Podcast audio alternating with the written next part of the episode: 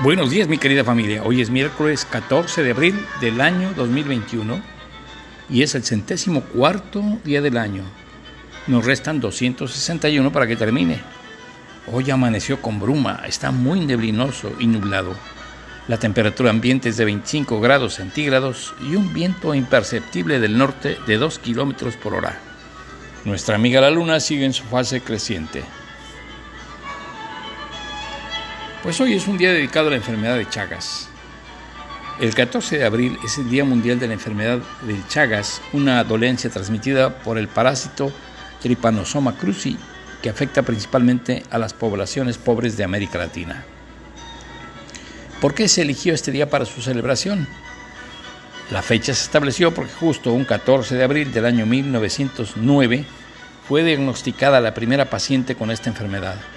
Se trataba de una niña brasileña llamada Berenice Soares de Moura, que fue tratada por el doctor Carlos Ribeiro Justiniano Chagas, de ahí el nombre de la afección.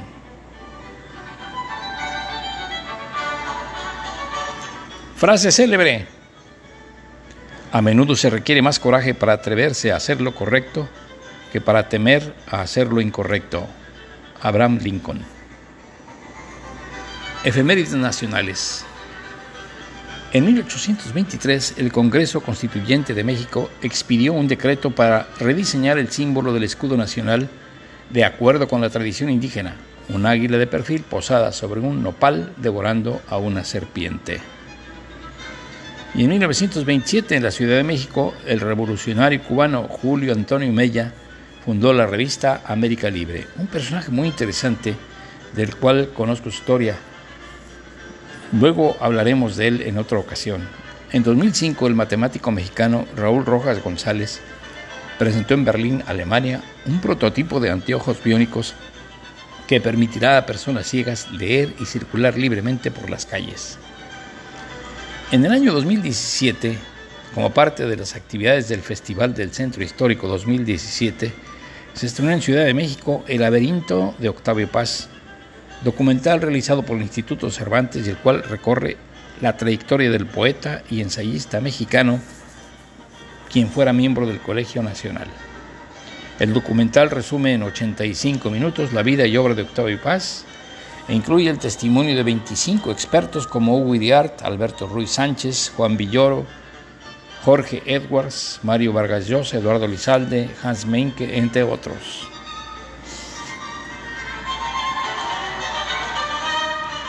Efemérides generales. En 1828 en los Estados Unidos, Noah Webster publicó la primera edición de su diccionario An American Dictionary of the English Language. En 1850, en Chile, el liberal Francisco Bilbao y otros intelectuales fundaron la Sociedad de la Igualdad. En 1860, en los Estados Unidos, el primer jinete del Pony Express llegó a Sacramento, California. Y un día como hoy, pero de 1865, en los Estados Unidos, John Wilkes Booth disparó al presidente Abraham Lincoln, quien murió al día siguiente. Y en 1868, en Guanabacoa, Cuba, el folletín titulado El álbum publicó los primeros versos de José Martí a Micaela, dedicados a la esposa de Rafael María de Mendive. Rafael María de Mendive era el maestro emérito de este muchacho que entonces tenía 15 años, José Martí. Y tuvieron el, el infortunio de que murió uno de sus hijos, Miguel. Y entonces al ver a la mamá tan decaída, José Martí se inició y dicen que este es su primer verso. Pero no ves, Micaela, esa nube y esos ángeles. Mira, ¿no ves cómo suben? ¿Lo ves? ¿Lo ves? Triste madre, ya se llevan a tu hijo de tus delirios la imagen, el alma de tus amores, la noche de tus afanes, pura gota de rocío, linda perla de los mares. Llora, llora Micaela, porque se fue Miguel Ángel. Bueno, pues ya sabemos el primer verso de José Martí. En 1889 nació el historiador británico Arnold Toynbee, autor de obras sobre las civilizaciones como El estudio de la historia, de gran influencia en la concepción moderna de la historia y la política internacional. También tiene la cuestión occidental de Grecia y Turquía. Y en 1890 concluyó en Washington la primera conferencia internacional que creó la Unión Panamericana, que fue el antecedente de la actual OEA, o sea, de la Organización de Estados Americanos. Y en 1894 en los Estados Unidos, Thomas Edison presentó el kinetoscopio, artefacto para ver imágenes, que fue un precursor de las películas cinematográficas. Se basó en una idea del inventor Edward Muybridge. En 1910, en los Estados Unidos, el presidente William Howard Taft comenzó la tradición de lanzar la primera pelota en un partido de béisbol. No tenía que hacer. En 1930, el Consejo Directivo de la Unión Panamericana adoptó la resolución de declarar el Día de las Américas, inspirado en la doctrina del libertador Simón Bolívar, cuyo objetivo fue estrechar los lazos de fraternidad entre los pueblos del continente. Y en 1931 en España se proclamó la Segunda República tras las elecciones celebradas después de la dimisión del dictador Miguel Primo de Rivera en las que los republicanos triunfaron en 41 de las 50 capitales de la provincia. Ante el decidido impulso republicano en las ciudades, el rey Alfonso XIII dijo, ahí nos vemos, y abandonó el país. León sería la primera localidad en que se hizo la bandera republicana. Como es mi tocayo, por eso di esta, esta noticia. En 1936 en Barcelona, España, se realizó la última presentación del grupo de teatro La Barranca, que fuera creado por el insigne poeta Federico García Lorca. Y en 1958 la nave espacial soviética Sputnik 2 se desintegró y con ella el cuerpo de la perrita Laika, que, quien fuera el primer ser vivo terráqueo en el espacio. Cuando penetró en la atmósfera pues, se desintegró la nave espacial, el Sputnik 2 y pues junto con ella la perrita. Y en 1958 en la selva de la Sierra Maestra, la provincia más oriental de Cuba, el guerrillero Fidel Castro realizó su primera alocución en Radio Rebelde. Analizó el sangriento fracaso de la huelga general del 9 de abril y pidió redoblar los esfuerzos en la lucha contra la tiranía de Batista. Y además ratificó el juramento de que la fortaleza de la montaña jamás sería vencida y que la patria sería libre o en ese empeño caería hasta el último combatiente. Y en 1981, un día como hoy, en los Estados Unidos, el primer transbordador Columbia superó su vuelo de prueba.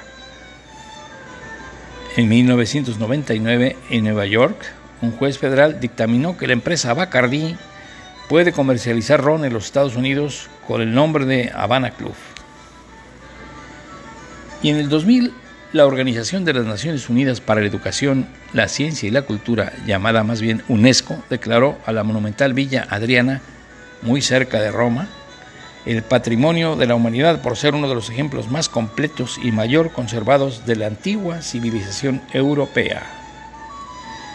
Y en 2002 también en Italia fue descubierta una escultura en piedra arenisca de 1.11 metros de altura que representa a un hombre afilando un cuchillo ¿Cuál es la importancia? Pues que se atribuye que fue realizada por el escultor renacentista Miguel Ángel. Y en el 2010, en Estados Unidos, estrenó un episodio de la serie animada de televisión South Park llamada 200, que de pronto se convirtió en uno de los episodios más controvertidos de la televisión por presentar caricaturas de Mahoma, una actividad para la que los musulmanes proponen la pena de muerte. Y en el 2012, en Botswana, el rey Juan Carlos I, practicando la no muy digna actividad de matar elefantes, se cayó y sufrió una fractura de cadera durante esa cacería. En el 2018, en Siria ocurrió un ataque por parte de Estados Unidos con el motivo de destruir fábricas de armas químicas, fábricas que nunca encontraron.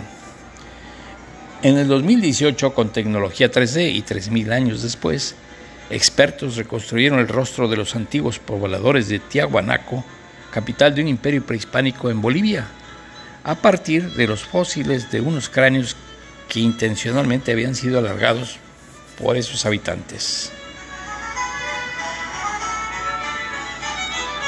Y el santoral de hoy, amigos, San Asaco, San Benito de Viñón, San Bernardo de Tirón, San Frontón, que era muy buen jugador, San Juan de Montemarano, San Lamberto de León, Santa Liduvina de Esquiedman, San Pedro González Telmo y Santa Tomaide, creo que era la patrocinadora del juego de la pirinola, Toma y Daca, el Toma y Santa Toma y Comentarios. Pues, ¿qué causa la enfermedad del Chaga, amigos? Pues esta enfermedad es causada por un parásito que se llama Triponosoma cruzi, por, por lo general se transmite a través de insectos infectados que chupan la sangre, llamados triatominos. También se conocen como vinchucas, o en ciertas zonas como chinche gaucha, chinche besucona, chupadora, voladora, barbeiros o chipos, porque a menudo recuerdan la, muerden la cara de las personas, les gusta la cara. Cuando uno de estos insectos pica, deja excrementos infectados y puede infectarse más si se rasca o cerca de los ojos o cerca de la nariz. En la picadura o si la hace la picadura en una herida o en un corte. La enfermedad de Chagas también puede propagarse a través de los alimentos contaminados por medio de una transfusión de sangre, un órgano donado o de la madre al bebé durante el embarazo. ¿Cuáles son los síntomas? Pues mira, al principio puede no haber síntomas, pero algunas personas tienen síntomas leves como fiebre, fatiga, dolor de cuerpo, dolor de cabeza, pérdida de apetito, diarrea, vómitos, sarpullido y párpado hinchado. Ojo con el párpado hinchado. En general estos primeros síntomas desaparecen, sin embargo, si no se trata la infección, esta permanece en el cuerpo y más tarde puede causar graves problemas intestinales y cardíacos, como son los siguientes, latidos irregulares que pueden causar muerte súbita, corazón agrandado que no bombea sangre bien, problemas con la digestión y evacuación de las heces, y una mayor probabilidad de derrame cerebral. Como ven, no es nada leve ni ligero, no es nada para no hacerle caso, hay que tener mucho cuidado con estas chinches. ¿Cómo se diagnostica la enfermedad de Chagas? Un examen físico y análisis de sangre puede diagnosticarla. Es posible que también necesite pruebas para ver si la enfermedad ha afectado sus intestinos y su corazón. ¿Cómo se trata? Pues los medicamentos pueden matar al parásito, especialmente al principio. También se pueden tratar los problemas relacionados, por ejemplo, un marcapasos ayuda en algunas complicaciones cardíacas. ¿Se puede prevenir la enfermedad? Pues miren, no existen vacunas o medicamentos para prevenir la enfermedad de Chagas. Si viaja usted o si viajan ustedes a zonas afectadas, está en un riesgo muy grave si duerme al aire libre o en viviendas que tengan mala condición de higiene. Es importante usar insecticidas para prevenir las picaduras y pues tener seguridad en los alimentos que se consumen. Pues voy a comentarles algo muy breve sobre Abraham Lincoln. Este personaje nació el 12 de febrero de 1809 en Kentucky, Estados Unidos. Pasó su infancia y adolescencia en un entorno rural humilde, pero su ambición le empujó a salir de la granja en la que trabajaba para acabar siendo capitán de guerra, abogado y político. Como dijo un amigo de él, su ambición era un pequeño motor que no conocía el descanso. Corrió su primera carrera política en 1858 contra Stephen A. Douglas para senador, pero no resultó elegido. Aún así, su retórica e ideales políticos durante los debates electorales permearon a nivel nacional, dándole la presidencia republicana dos años más tarde. Siendo ya presidente, modernizó la economía estadounidense, abolió la esclavitud y consiguió mantener unido al país tras la guerra de secesión. En 1864 volvió a salir reelegido cuando los triunfos militares de la Unión anunciaron el final de la guerra civil. En su planificación para la paz, Lincoln fue flexible y generoso, alentando a los sureños independentistas a que dejaran las armas y se unieran a las negociaciones. Como decía él, con malicia hacia nadie, con caridad para todos, con firmeza en lo correcto, como Dios nos da para ver lo correcto, luchemos por terminar el trabajo en el que estamos para sanar las heridas de la nación. El asesinato de Abraham Lincoln tuvo lugar un día como hoy, un 14 de abril de 1865, alrededor de las 22-25 horas en Washington, D.C., cuando la guerra civil estadounidense llegaba a su fin. Si bien sobrevivió inicialmente al disparo, las heridas recibidas eran de tal gravedad que falleció al día siguiente a las 7.22 horas. El hecho ocurrió cinco días después de que el comandante general del ejército de Virginia del Norte, Robert E. Lee, rindiera sus tropas al general Ulysses S. Grant y al ejército del Potomac. Lincoln fue el primer presidente de Estados Unidos en ser asesinado, ya que tenía 30 años antes, más bien lo que quiero decir, ya que 30 años antes, en 1835, había fracasado un intento de asesinato de Andrew Jackson. El atentado fue planeado y llevado a cabo por el actor y simpatizante de la causa confederada John Wilkes Booth como parte de una conspiración mayor destinada a reunir las tropas confederadas restantes para que siguieran luchando.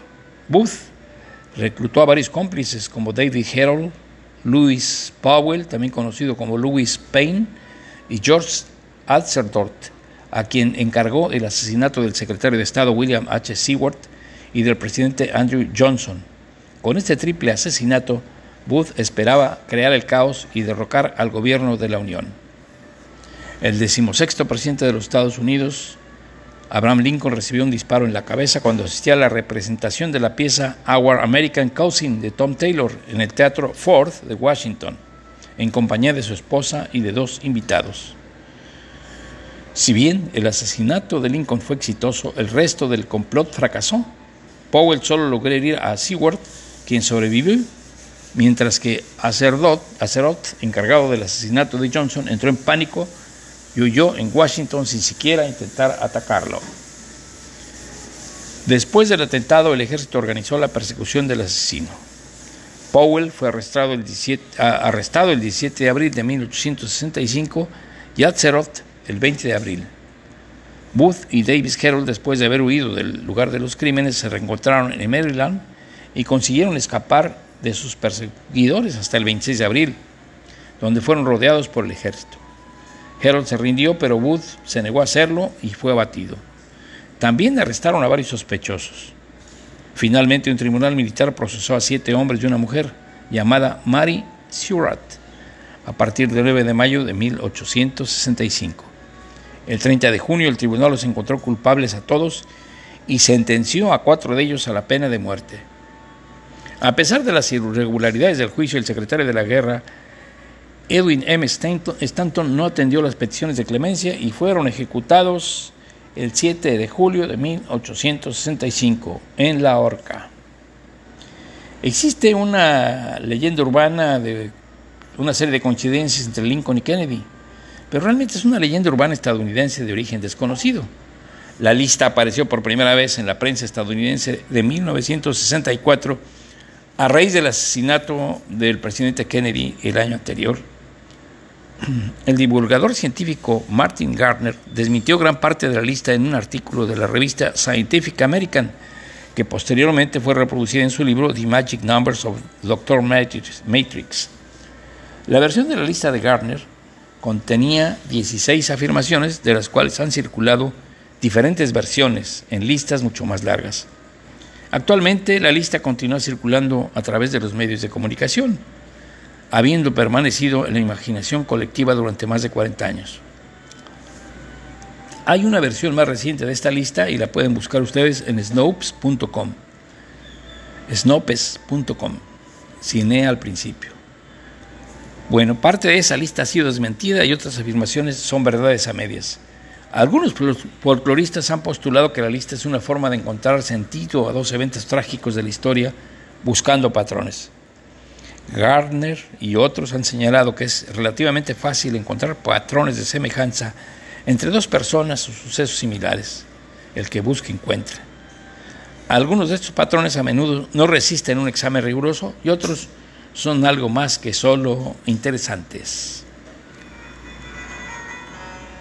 Es cuanto, mi querida familia.